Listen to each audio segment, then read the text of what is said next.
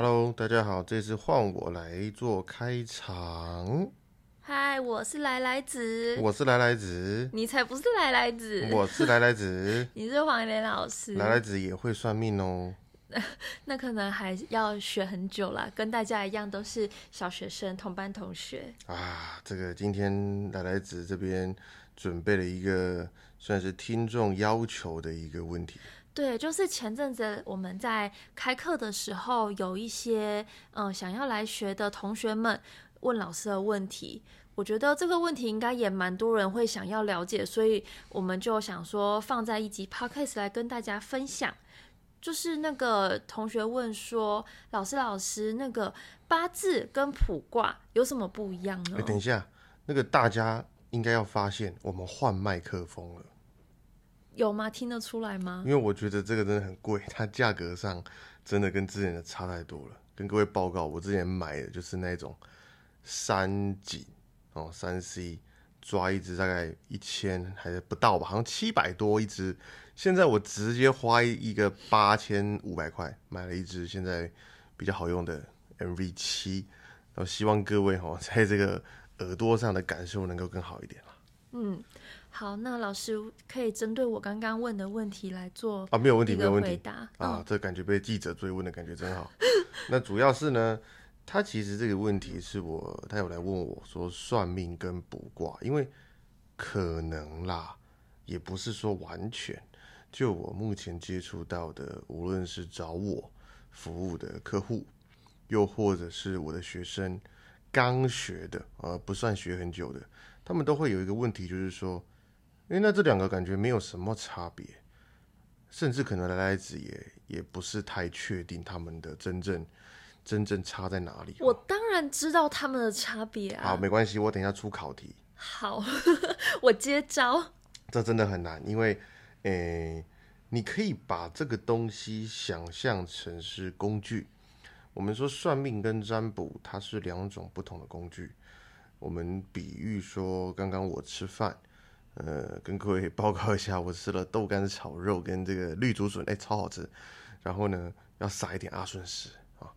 然后呢，如果我尝试着说用一个汤匙去吃我的呃中餐，呃，你也知道嘛，汤匙是不可能有夹菜或者是叉子这种功用在，变得说每一道菜。我都用汤匙去把它盛起来，这样放进我的嘴巴里。相对对于某些饭啊、汤啊，它一定是很方便；但对于某些像是排骨，它会非常的不好使用。好，那相对来说也不会有人想要用叉子去喝汤的。所以说，我们都知道工具的选择非常重要。那你们就要知道，如果你一旦选错了工具，会发生什么样可怕的事情？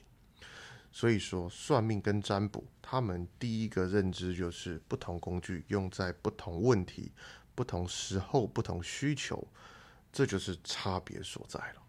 嗯，对，就我的了解，我来说说我针对他们两个不同的方向。好，那肯定没有问题的。你这个听那么久，你总得听得出什么嘛？对，就是最基本的、最好去分辨的，就是如果今天你有一个特定的问题，例如特定的人事物，呃，可能这个对象、这个人物，或者是这间公司、这个工作，如果像有这种特定的事情的话，我们就是可以用卜卦来问，是不是这样子？嗯，看起来还不够炉火纯青呢，啊，这个还不够老练呢。那其实。我可以跟各位分享一些简单的案例。嗯，哦，其实我也没有要抨击谁，是我前天看到的啊。我在一个一个不知道是广告还是啊，对，就是广告。就是有时候我们刷那广告，刷到说，哎，有一个这广告是有一个人在在读一本紫微斗数的书。那书上呢，这个这个就不讲谁写的嘛，哦，那。书上就有写到说，要怎么判断夫妻会不会离婚呢？来，来来子，你知道他写出什么样让我很害怕又很紧张的话吗？不知道哎，该不会是看到什么代表，然后就一定会离婚？这没有没有错没有错，他写说什么？他说夫妻会不会离婚，你得看一个星叫陀罗星。陀罗星在紫微斗数中，它比较有旋转、拖延的一种感觉。好比说，我在买这个麦克风的时候，我就在这个音响店的门口旋转，因为我觉得它很贵，所以我就在想说，哎呀，我到底要买好还是不买好？它是不是会给你一种，诶、犹豫不决，甚至没有办法决断的那种感觉？对，可是来来子，有哪一个人的婚姻结束的时候没有这样子？嗯，好像每个人都是这种过程。它是一个没有意义的论述。对所以如果好，假设它是有意义的论述就好了。假设真的说有陀螺这颗星在夫妻宫，就比较不容易离婚。那我可不可以合理的去反证说，所有跟这个命盘一样的夫妻都会离婚，或都不会离婚？对啊，如果以他的这种逻辑来看的话，就是这样对对对对对，一翻两瞪眼的答案。没有错。如果你一个学问能够被我用一句话搞定，那你这个学问堪忧，这是事实。好比你说，呃，这也不讲谁，有人说这个学问可以算股票，哎，你相信吗？我我觉得这个不用问你，我觉得我们应该问一些特别来宾，像那个综合二现在人不在，不然一定要问他，就是说，来来子，你肯定知道说不可能算股票嘛，但是卜卦不是，你是说以紫薇来说吗？不是，就是说我，你看我有帮客户算过哪一次会涨吗？哦，不可能，不可能。对嘛？我是不是一直在跟我的学生，我在上课，你也在旁边？第一堂课绝对是跟大家说。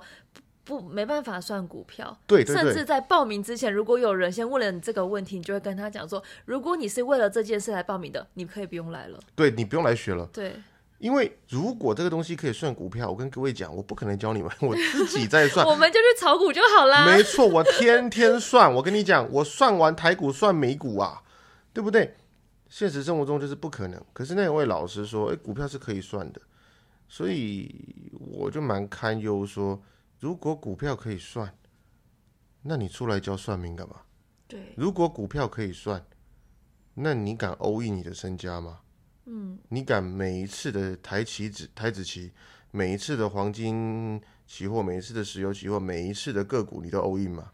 你敢吗？如果你不敢，代表它是有风险的嘛。那如果这个学问有风险，怎么可以称作它可以算呢？对啊，如果真的可以算，那他就去算就好，何必那么辛苦在这边帮大家算命呢？你知道这个最可怜的是，从这边就是可以知道这位老师他是实务经验很差的。嗯，如果一个实务经验够好，或者是他的脑袋里面学问知识量够多，他就很清楚，诶、有些钱就是不可能赚得到。对，所以你你不用扯说什么有没有那个命，不能算就是不能算，能算大家都公平。如果这个东西能算，代表我会赚，你也会赚嘛。对，因为你跟我一样都这样学来的。我们一百个同学，你说最菜那一个学不好，九十九个可以赚钱，是吗？是，但最后发现投资终究还是命的问题，就是说你有没有眼光啊，你有没有判断能力，你有没有勇气？像我曾经想在四百多块的时候 all in 台积电，结果我不敢，我就输啦。所以我不是 我不是做投资的命。嗯，哎、我要 all in，我现在不用在这边录音了。真的，所以说，呃，我们要很清楚说学问的极限在哪里。像是我，你应该都听过说我在上课一直在强调说，如果这个学问这么厉害，那明朝就不会灭亡了，对吧？嗯，宋朝也不会灭亡，没有一个朝代会呃走向衰败。所以你学的再好，你都不会改变一些太大的事情。嗯，这是我们对这个学问最基本的了解。呃，所以各位，算命跟占卜，我们就要很清楚，呃，什么可做到，什么不可做到了。好，那我这边再回归刚刚我讲到这个夫妻会不会离婚的问题。嗯，可能有举例，这是一个很简单的逻辑思考跟数学问题。有五对夫妻，这五对夫妻的老公哦，都是同年同月同日同时生。嗯，在紫微斗数中甚至不用，他根本不用，他命盘都会长一样。对，好，假设他们五位命盘都一样，第一个，他们五位，我只是我只抓了最少，随便抓五位哦。我要抓共盘的，那可以抓几百位、几千位来哦。所以我们只抓五位就好了。这五位一定离婚吗？在同年同月同日离婚吗？你觉得可能吗？照常理来想，应该不可能。可是如果照他们那套理论的话，应该要这样。对对对对对，所以他甚至可以讲说，那那这样离婚原因就一样了。嗯，啊，如果头上是绿绿的，那五个都绿绿的，就是他们的人生应该会是过得一模一样，没错没错。但是甚至连娶的老婆可能哎，都对对对，长相一模一样，对，这很可怕。所以说，各位在这个时候，我们应该要拿出的工具，就跟你现在哎端一碗好喝的蛋花汤，结果你拿出叉子跟筷子，请问你在干嘛？嗯，哎好问题了，筷子跟叉子能不能喝汤？不行，可以了。就是勉勉强强你会捞得到喝的，对对，就。是你会不知道你在喝什么东西而已，人家可能会觉得你很诡异。好，可是如果回想一下，跟各位分享，我们在美国吼大峡谷之旅中，我们到了一个地方，那真的是就是我们两个要吃泡面，可是我发现呢，那一个旅馆它不提供热水，所以我们只能用 胶囊咖啡机的热水对，慢慢的搞，结果我们还没有筷子，我们逼不得已拿出了什么？让莱斯跟各位讲，我们拿了那个泡咖啡的搅拌棒，来当筷子用。所以如果我们有筷子，我们有叉子，但凡我们有，我们都不会选择搅拌棒嘛。吃的很困难呢。对，所以我相信，如果你针对夫妻会不会离婚这种问题，拿出的工具是算命学，很明显，你跟我们在美国的处境一样，你根本没有筷子，你根本不懂占卜，嗯，你没有学过，就是已经没有任何东西可以使用到能找到最可以用的东西来用的，一定是这样子一定是这样子对对啊，所以说，嗯、在这个情况下，我们就清楚，这五位的人生都不一样，那我们应该要给他辨别。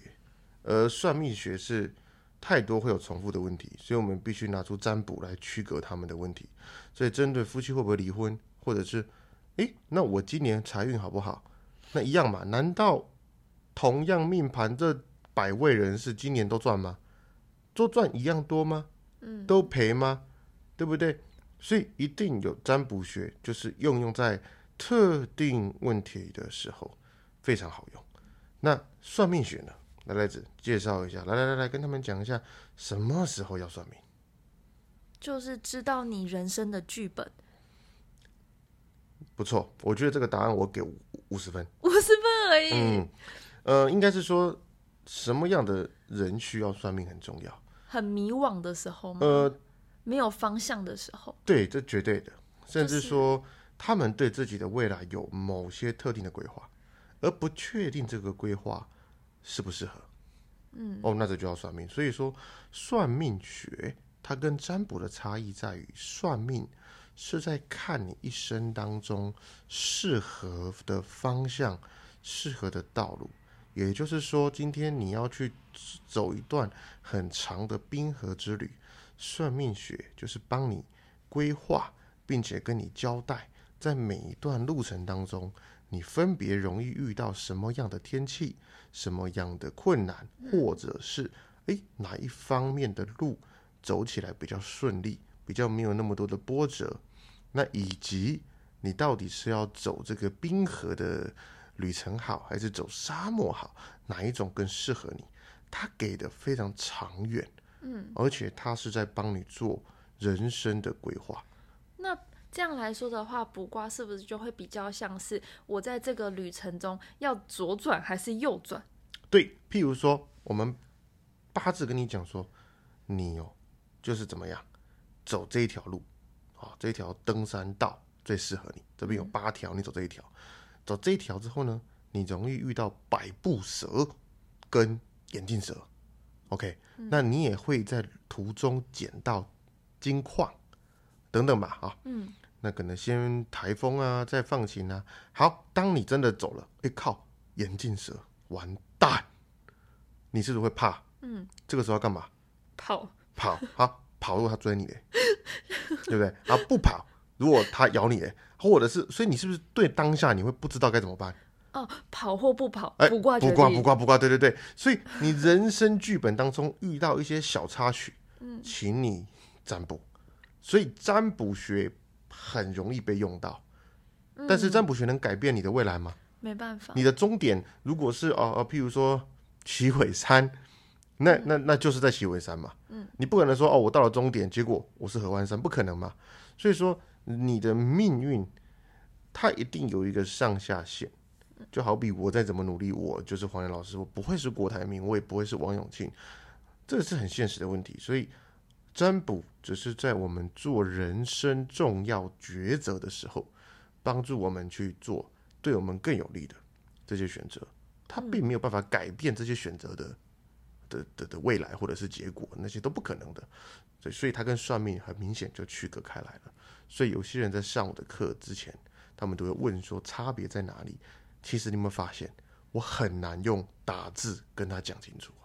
嗯，就是很难用一句一两句话来讲这两者之间的差别。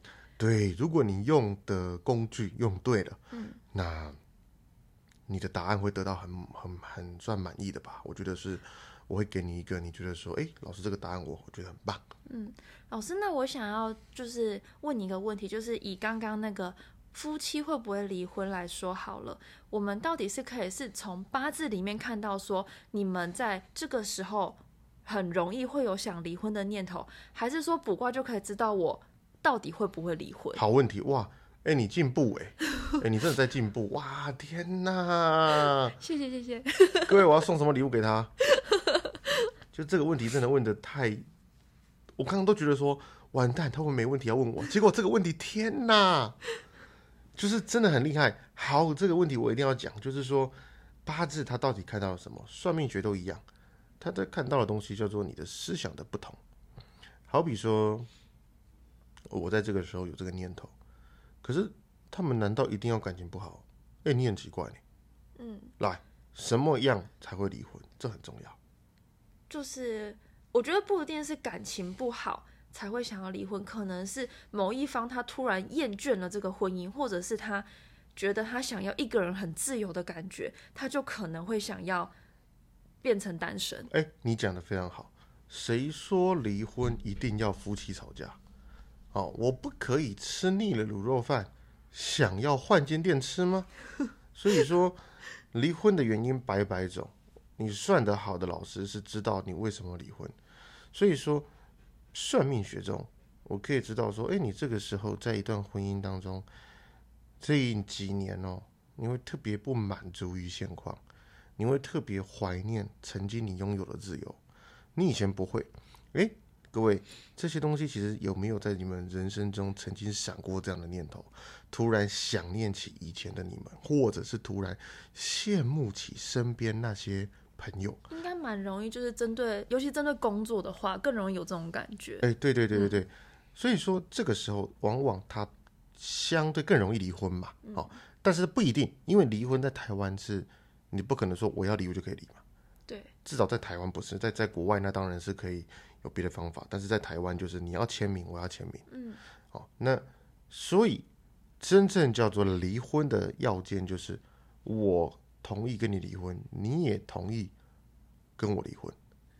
那如果另外一方不同意离婚，那个就不叫离婚，那个叫闹离婚。嗯，闹离婚不一定能够离婚，我感觉有点在绕口令。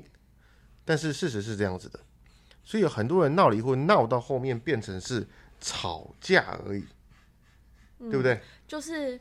还在吵着要离婚，可是离不离得成又是一回事，有没有去签字又是一回事。对啊，有人就算了，将就着过这个婚姻，或是吵一吵，突然吵到某一天，哎，好像又觉得还好了，就这样子吧。没有错，所以我们都可以清楚的知道说，离婚没有那么简单。离婚我们要用八字来判别，要有几个要件。第一个，他们正在闹离婚，嗯，然后我们看完男的八字，再看完女的八字。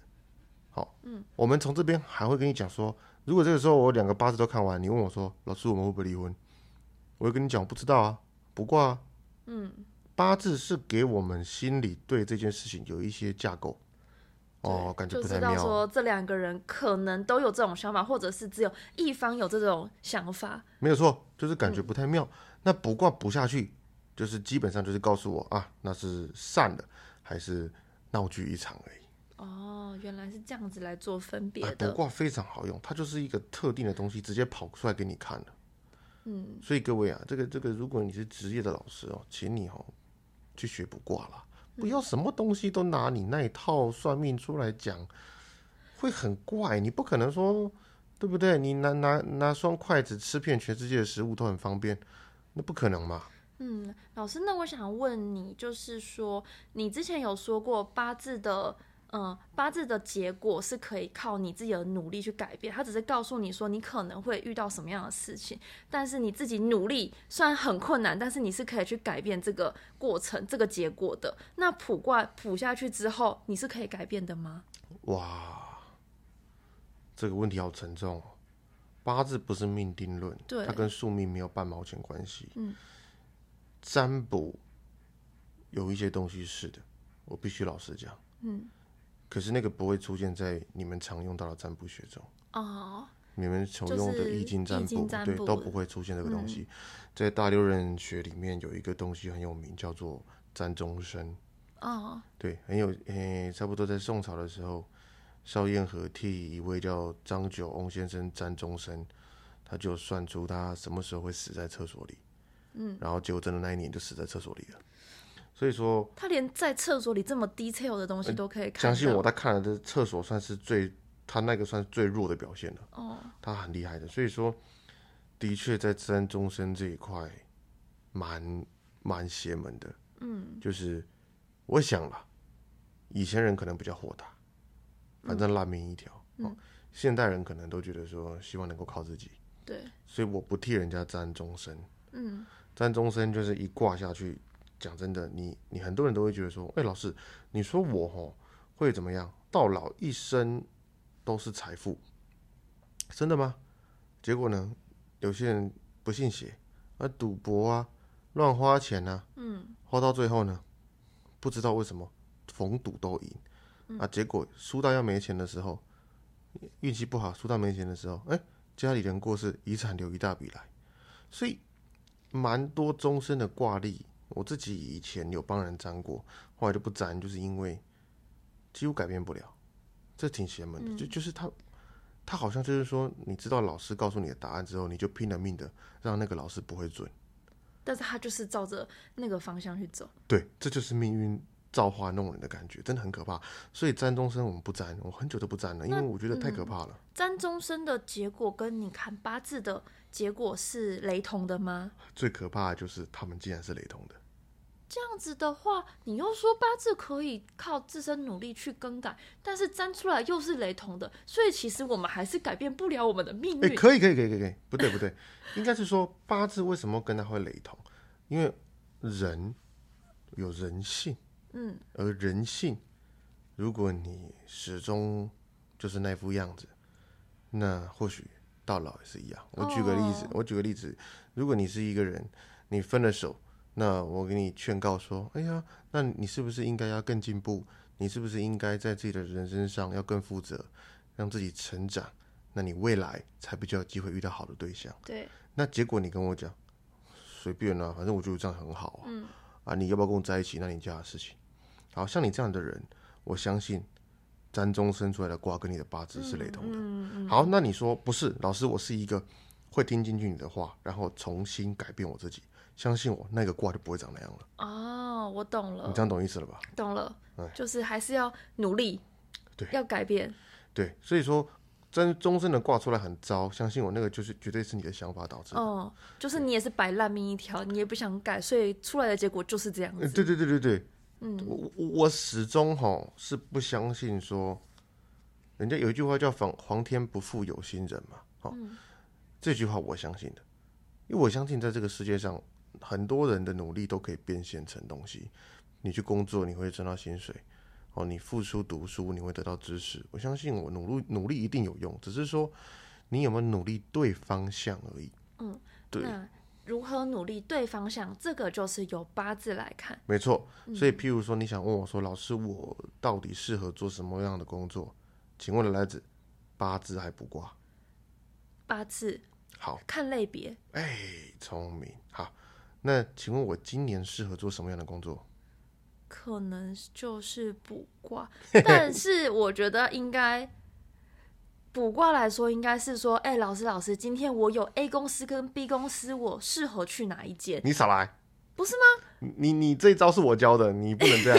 当然了，我是你的大徒弟耶，哎，我我没有这个这个徒弟，为什么？我我我没有这样子。我跟你讲，你这根本就偷吃布，不行，你只能回答卜卦来算命，快点，呃，那我觉得是八字，没有错，还算你。因为是看流年的部分吗？哎，不跟你讲。好吧，好，那再举一个例子，呃，这间房子我住进去对我好不好？请问是算命、占卜还是阳宅风水？占卜，答对了，嗯，很多人都以为是看阳宅风水，阳宅风水没有用，呃，不是没有用，就是这个不能讲，这个讲了人家会没有饭吃。主要还是以卜卦来看这间房子住进去对自己有没有帮助。那风水的部分是可以做些微的调整跟帮助。哎，非常会说话，很好。对，那原则上来说呢，很多学问我们会用卜卦。好，那请问来子，卜卦能算命吗？算什么命？算流年呢、卜卦可以啊，哎呦，那因为我自己就常常你 帮我用卜卦来算命、算流年呢、哎、真的不得不说，非常推荐大家。虽然我不知道这样讲了会不会让老师流年排不完，但是我跟我身边的朋友们，就是算完流年之后，真的大家都觉得说，嗯，每年都一定要来算，因为老师提醒的事情跟那个一些交代的东西都非常有帮助。就是我通常不会讲屁话什么多注意身体这种屁话哦。你二三十岁的人、三十岁的人，我不会管你身体健不健康。你不要觉得我很无情。你年轻的时候在注重健康，你怎么赚钱？嗯，那我们一定会给比较细节上的交代。好，流年你觉得算八字准还是卜卦准？卜卦，答对了，嗯，卜卦的细节会更多。完全正确。嗯，真的，这就是来自有学到东西有差别。他根本不用懂这两个怎么用，他只要认清楚这两个工具该怎么用就行了。哎、很多人都给我拿八字来算流年，我跟你讲啦，八字流年算个屁啦，根本算不出什么东西来啦。我老实讲就是这样子啦。所以老师，大家来问你流年的时候，其实你也是主要用卜卦来帮他们看。我跟你讲，很多人哦、那个叫我说，哎呀，黄老师帮我算个流年呐、我那个八字给你。嗯，我说 OK OK，结果嘞电话挂掉，我拿那龟壳在那边摇摇摇，对不对？我也没有在帮他用用八字算啊，我也是拿出龟壳来帮他补啊。嗯，因为八字算流年非常单调，你根本没有办法得知第一个月份的的问题，对不对？好，这个时候就有紫微斗数跳出来说，我们有流月啊。好，那我就要再问一个问题了，所以这个月你会赔钱？所有跟你一样命盘的人，这个月都赔钱吗？如果答案是否定的，那你的学问不能用。嗯，因为占卜不会有这个问题，你来问的卦跟下一个人来问的卦，没有一个人会重复。对，哦，对，没有一个人会重复。尽管他重复，他也不会在同个时辰问，对不对？就是不会有一模一样。不可能，不可能，不可能。因为占卜学你要一模一样的可能性，你就是各位，你这一辈子如果你学占卜有机会遇到一模一样的状况，恭喜你，你真的是那种要觉得比中乐透还快乐。你说问一模一样的事情，然后问的人的年纪又一模样，模一样性别性别也要一样，然后占出来的卦一模一样，这种事情而且还要在同年同月同日同时占哦，啊，对耶，如果没有都不会准哦。嗯，就都不会是一样对，的，都不会是一样的。哦。对它一定要这么样的符合，而且你问的问题要一模一样，而且如果你问的问题有连带别人，那个人物还得一模一样。啊，我跟 A 男，所以另外一个人也必须是跟。A 男对对对对对，各位，你觉得这可能吗？所以为什么我说占卜学很好去区分人跟人之间命运重复性的问题，就是它就是一个这样的工具。嗯，你不会这个工具，你在职业这条路上你很可怜，你就是不断的用一个不够完善的学问。哦，人生的命运不会只用一样工具就算得出来。嗯，我也不是在帮你算，我也常在讲嘛，这玩意儿又不是统计，我怎么帮你算？嗯，占卜学那更是跟神神鬼鬼的扯上点关系了。这个我想大家也也知道嘛。嗯，对啊，这个占卜学我们很常去跟一些神明哦，去跟他说烧个香啊，希望他能给我们的这个灵感比较好啊。啊，对。那总而言之嘛，各位就是要知道说，其实这个给职业的人听也很好，给常常喜欢算命的人听也好。嗯，至少以后你们去找老师，就很清楚的告诉他，我要卜卦，或是我要算命的。嗯，就比较清楚说你现在遇到的问题比较适合用哪一种工具来解决。没错，为什么这样对听众是好处？因为你们可能不知道，如果你不知道你要用什么工具，你来找老师，我会给你收 double 的钱。嗯，我每一个都给你用。也不是也不是这样讲，只是因为我不会哦。对外面很多这样哦。对，因为我们如果有来找过我们的人，应该都知道，我的朋友来问的话，我都会先问说你们要问的问题是什么，我都会先问的很清楚，然后再问老师，跟老师确认说，那他这个是要看八字还是卜卦，然后再跟他讲相关的费用。没有错，对对对，这个很重要。就就跟我一个朋友以前在做那个系统柜一样，他帮我装柜子的时候，他说：“哎、这边拿那个那一根来啊，这边拿那根来。”我说：“啊，你一根不能都用哦。”他说：“啊，不然你来装看看，我看你怎么装。”哎，这很现实呢，真的。如果我没有办法先去判别你的你的问题是需要什么样的工具，那我给你的答案可能就很诡异哦。对，就会完全不是你想要了解、你想要知道的东西。所以很多人去算命，算出来答案，他说：“老师，你怎么讲的这么模棱两可？你怎么讲的很很暧昧、很隐晦，好像都不愿意直接讲，因为他用错工具了。”嗯，哎，譬如说你问我，哎，老师，我今天这个案子能不能顺利成交？哎、看起来行啦。你今年流年不错，流年跟这有什么关系啦？嗯，你流年好，难道真的天天都过年吗？流年好也不代表这个案子好好拿到。流年好是整年十二个月，嗯平均感受度很好，嗯但不代表你没有任何一个月是衰的。嗯 OK，你可能一个月很倒霉，十一个月很好，这就流年好嘛？对，所以你怎么知道你倒霉那个月不是刚好你问问题的时候？所以就不能嘛，工具就这个时候就很能去有鲜明的让你们去了解说啊，就用错工具的后果。第一个答案输，这叫怎么讲？那个很像跟麦克风一样，还是跟什么来着？我们输入跟输出，嗯，你输入的东西有问题，你输出的东西就会有问题就是你在 Google 搜寻东西的时候，啊！对对对对对对对，嗯没有错。所以说各位，请你们听完这一集哈，嗯，要去思考，就是说你们如果以后去算命，那你的问题究竟是适合占卜，还是适合适合所谓的命学？所以我们会把命跟卜分开，所以我们以前叫命卜学，不叫算命学，叫命卜学。哦，命跟卜不一样。